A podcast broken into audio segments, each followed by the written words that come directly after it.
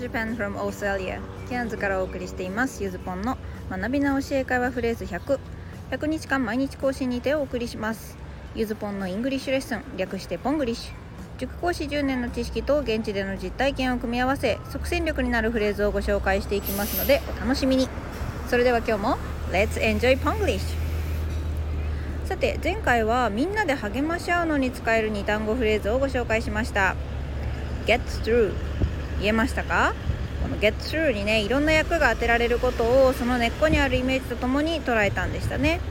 状態変化のゲットとトンネルの組み合わせでした。それ以外の紛らわしい単語も全部覚えられましたか？さて今日は前回のクイズに出ていた単語から取り上げていきます。Today's phrase Make a phone call.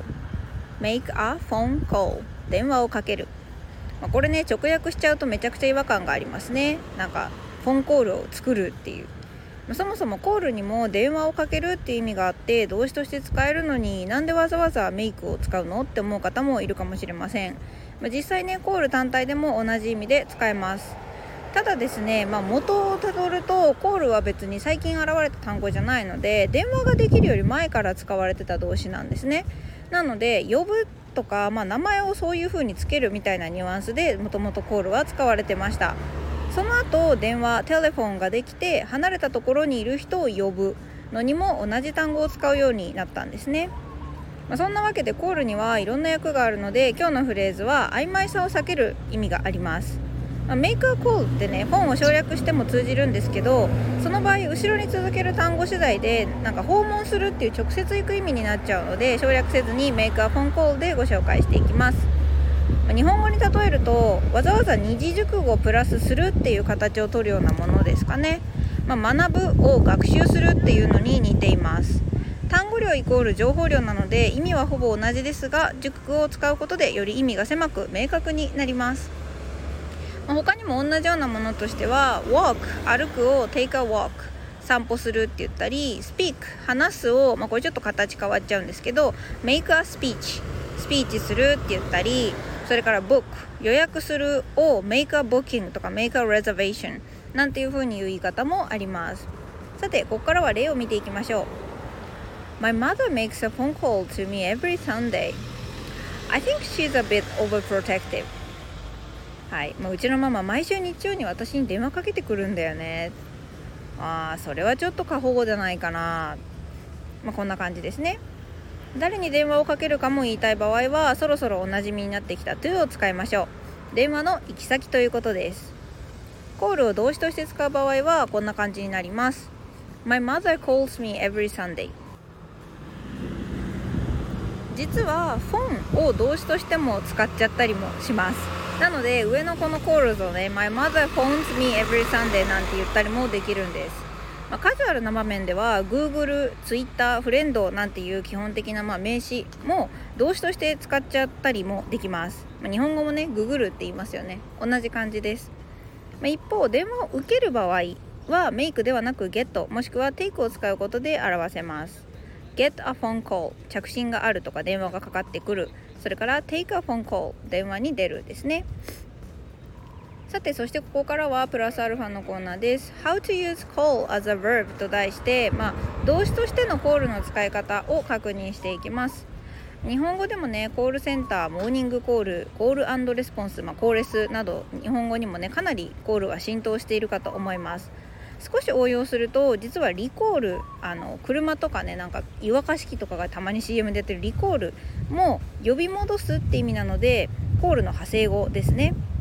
そんなわけで今日は呼ぶと訳すコールの使い方を解説していきます。自己紹介の時に使えるのでぜひ使ってみてくださいね。1つ目。Call me ゆずぽんゆずぽんって呼んでね。とってもシンプルです。ここゆずぽんのところにそれぞれの呼び方を入れれば自分が呼んでほしい名前を説明というかまあ教えることができます。それではもし名前を入れずに突然 call me といきなり言ったらどうなるでしょう？そう。電話してと言ってることになってしまいます。初対面で言われたら面食らうこと間違いなしですから気をつけてください。それではこれはどう訳すでしょう？Call me later Call me later さあこれ later は人名ではありませんね。See you later と同じ later を使っています。つまり後で電話してねっていう意味です。単語知らないとねもうこれどっちかなんだ。レーターレイターさんなのかなとかね勘違いもしちゃうかもしれません。そしてまあこの「Call Me」に関してはねこの曲のサビ誰もが聞いたことがあるんじゃないでしょうか「えー、Call Me Baby」という曲ですね。カーリーなんて読むか私未だにわからないでいるんですけどめちゃめちゃ有名ななんか誰もが聞いたことのある曲です。Call Me Maybe ってやつですね。そう。でねこの曲はね以前ご紹介した I'm on my way の亜種も出てきてました。I wasn't looking for this but now you are in my way. こんなものを探してたわけじゃないのにあなたが私の前に現れちゃったからっていうねかなりあの詩的な表現で You are in my way と使っていますね。まあ、オンがインに入れ替わってるので外にいたあなたが私の進む道にいるっていう感じにちょっとイメージが変わっています。というまあ余談でした。さてそれではここからはレッツトライのコーナーです。今日も頑張っていきましょう。えー、1、2問目はねいつも通り日本語を英語にします。3問目はちょっとふざけてみたので、えー、ぜひ日本語にしてみてくださいね。1つ目おばあちゃんに電話した？今日誕生日だよ。2つ目昨日家に帰ってくる時に誰かから電話かかってきたんだよね？出なかったけど。そして3つ目ですね、えー、A さんのセリフ。Please call me taxi. OK, you're taxi. さあこれ誤解が起こってるんですけどなんでこんなことになってるのか考えてみてくださいさあそれでは今日もお疲れ様でしたサンプルアンサーのコーナーです1つ目おばあちゃんに電話した今日誕生日だよこれは Did you make a phone call to your grandmother? Today is her birthday ですね Did you make a phone call to your grandmother? Today is her birthday これでまあグランマーなどと略して読んでも OK です、えー、Did you make をね Have you made にした方もバッチリですね。You made みたいに一般動詞の過去形を疑問文にしたい場合は Did you make と do の過去形を使って動詞自体は make の原型に戻すんでしたね。そして2つ目昨日家に帰ってる時に誰かから電話かかってきたんだよね。出なかったけどと。I got a phone call from someone on my way home but I didn't take it. はい、これはね電話かかってきたので get a phone call それから取らなかったので didn't take it と使っています。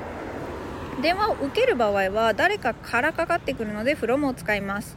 from はね to と対になる動詞です。前置詞ですね。ごめんなさい。from は to と対になる前置詞です。で出なかったっていう場合はかかってきた電話は2回目なので it で置き換えて OK です、まあ、置き換えないなら the call のように the をつければそれも通じます。